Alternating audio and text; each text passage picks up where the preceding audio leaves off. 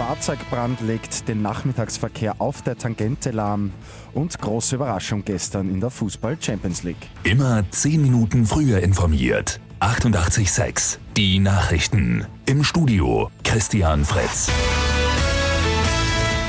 Verkehrschaos gestern im Nachmittagsverkehr auf der Tangente in Wien. Grund ist ein Fahrzeugbrand auf Höhe Handelskay in Fahrtrichtung Kagran gewesen. Kilometerlanger Stau war die Folge, bis zu eineinhalb Stunden hat es länger gedauert.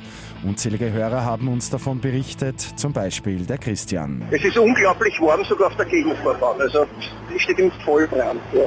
Die Flammen sind auch übergetreten, schildert Jürgen Fiegerl von der Wiener Berufsfeuerwehr. Auch die Lärmschutzwand und das Begleitgrün war bereits in Brand geraten. Warum der Pkw in Vollbrand geraten ist, ist noch Gegenstand der Ermittlungen. Donald Trump soll laut New York Times seinen Eltern beim Vermeiden von Steuern geholfen haben.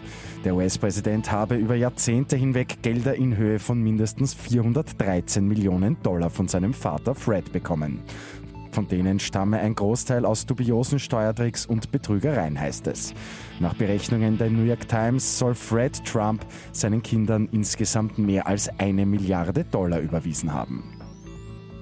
Ein Blick zur Fußball Champions League. Und da hat es eine große Überraschung gegeben.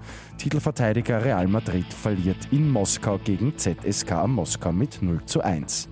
Das Österreicher Duell David Alaba bei Bayern München gegen Ajax Amsterdam mit Maximilian Wöber endet 1 zu 1 unentschieden.